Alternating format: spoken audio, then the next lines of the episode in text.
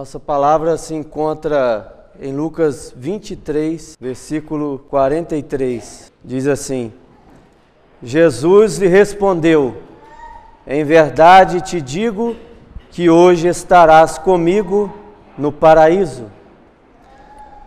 O sofrimento é uma marca da igreja.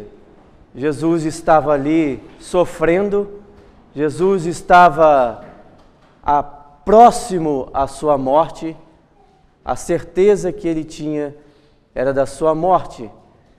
Mas, mesmo diante do sofrimento, ele ainda teve que ouvir, ouvir blasfêmia, ouvir de pessoas algo que não era verdade, mas mesmo assim ele se colocou fiel, se colocou como um testemunho em sua vida. Aqueles homens que estavam ao lado de Jesus, como nós percebemos, eles injuriaram, blasfemaram, eles falavam contra Cristo, mas um deles se arrependeu, um deles enxergou em Cristo o Salvador, um deles enxergou em Cristo aquele que poderia lhe dar a vida mesmo após a morte, porque eles sabiam também que estavam ali para morrer.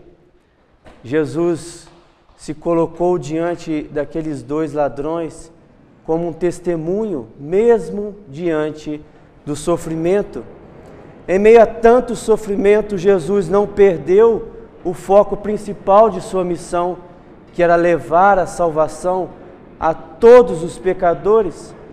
Jesus foi capaz de dar uma palavra de esperança, capaz de dar um testemunho de esperança àqueles ladrões. Ele nunca abandonou a sua missão de salvar o arrependido, mesmo diante de sofrimento, de amargura. Jesus amou o próximo até o fim de sua vida, mesmo que esse próximo fosse um ladrão, fosse alguém destituído da sociedade, mas ele sabia que aquela pessoa precisava. Jesus veio para aquele que precisasse ouvir da tua palavra, aquele que precisasse da salvação. Isso talvez fosse o ápice da conversão daquele ladrão, um testemunho eficaz, mesmo diante o sofrimento. E aquele ladrão, vendo o testemunho de Cristo, que poderia estar reclamando, que poderia estar injuriado de estar ali. Então ele vê aquela situação de Cristo e se arrepende, e mesmo assim, arrependido, ele cria forças para repreender o outro ladrão que estava ao seu lado. Ou seja, ele teve a consciência que era errado a blasfêmia contra Deus. Ele enxergou a sua culpa arrependido. Ele enxergou a sua culpa dizendo que quem realmente merecia aquele castigo eram eles, pois estavam ali por conta de um crime cometido, e não igual a Cristo, que estava ali por nenhum crime cometido. Ele clamou a Jesus para que fosse lembrado em teu reino. Ele sabia de algo maior em que Cristo poderia lhe conceder um reino, estar juntamente com Ele. E a segunda palavra da cruz que nós lemos, Cristo olhando para o arrependimento daquele ladrão, olhando para aquelas palavras sinceras, um coração arrependido, contrito, Jesus diz para aquele ladrão: Em verdade te digo, que hoje estarás comigo no paraíso. O arrependimento foi reconhecido por Jesus. O ladrão não exigiu que fosse salvo, mas pediu que Jesus se lembrasse dele. Não disse como e nem quando. Ele não exigiu nada de Jesus, simplesmente clamou a expressão verdadeira do arrependimento. Ele clamou sem exigir nada. clamar, pedir, suplicar, sem exigir de Deus a maneira como ele deve agir. Efésios contém uma bela doxologia que diz: Aquele que é capaz de fazer infinitamente mais do que tudo que pedimos ou pensamos, de acordo com o seu poder que atua em nós, a Ele seja a glória na Igreja e em Cristo por todas as gerações, para todo sempre. Destacamos a expressão infinitamente mais do que tudo que pedimos.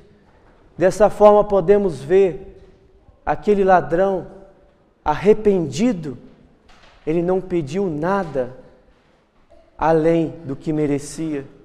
Ele simplesmente clamou a Cristo que se lembrasse dele. E Cristo, na sua maravilhosa graça, na sua maravilhosa misericórdia, ele não hesitou em responder àquele criminoso. Ele diz: Hoje não precisa passar em algum lugar, hoje mesmo. Você não precisa passar por outro lugar, hoje mesmo estarás comigo no paraíso. Sua estadia aqui na terra acabou. Vamos embora para um lugar maravilhoso, um lugar de felicidade. Em segundo lugar, com que ele poderia estar após a sua morte, ele diz: estarás comigo. Uma companhia marcante para aquele homem, que mesmo após a sua morte, ele estaria com o Salvador, com Cristo, unido a Ele, no paraíso, na felicidade. Ele esperava que Jesus realmente tivesse um reino em algum lugar e pede para ser lembrado lá. Jesus promete-lhe que se ajuntará no paraíso no mesmo dia. Não que aquele homem fosse digno, mas fosse, foi por causa da graça de Cristo, mediante a fé colocada no coração daquele pecador. Aquele que creu foi salvo mediante a sua fé, sem obras, porque a situação dele não permitia mais. Mas mediante a sua fé, ele creu e foi salvo, mesmo que morra, viverá. Paraíso, que é uma palavra que foi adotada pelos gregos, os judeus, significa um jardim delicioso, algo maravilhoso demais para um refrigério, uma beleza. Mesmo na agonia da morte, Jesus ofereceu àquele homem que o injuriava, que blasfemava contra ele, ofereceu algo maravilhoso, ofereceu algo que aquele homem jamais tinha experimentado. Jesus nos ensina que, mesmo diante do sofrimento, mesmo diante as perseguições, mesmo diante as blasfêmias que nós ouvimos, devemos dar testemunhos, devemos ser portadores do Evangelho da salvação, devemos ser portadores da graça de Cristo. A igreja passa também por esses momentos, a igreja passa por sofrimentos, a igreja é criticada, a igreja é blasfemada, nós vivemos de acordo com o testemunho de Cristo em nós. E nós devemos mostrar às pessoas que estão à nossa volta que nós temos a salvação em Cristo Jesus. Ele nos convida e ele nos dá testemunho para ser imitadores de Cristo aqui na terra.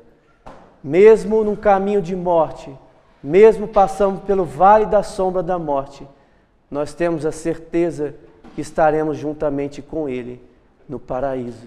Que Deus nos abençoe. Amém.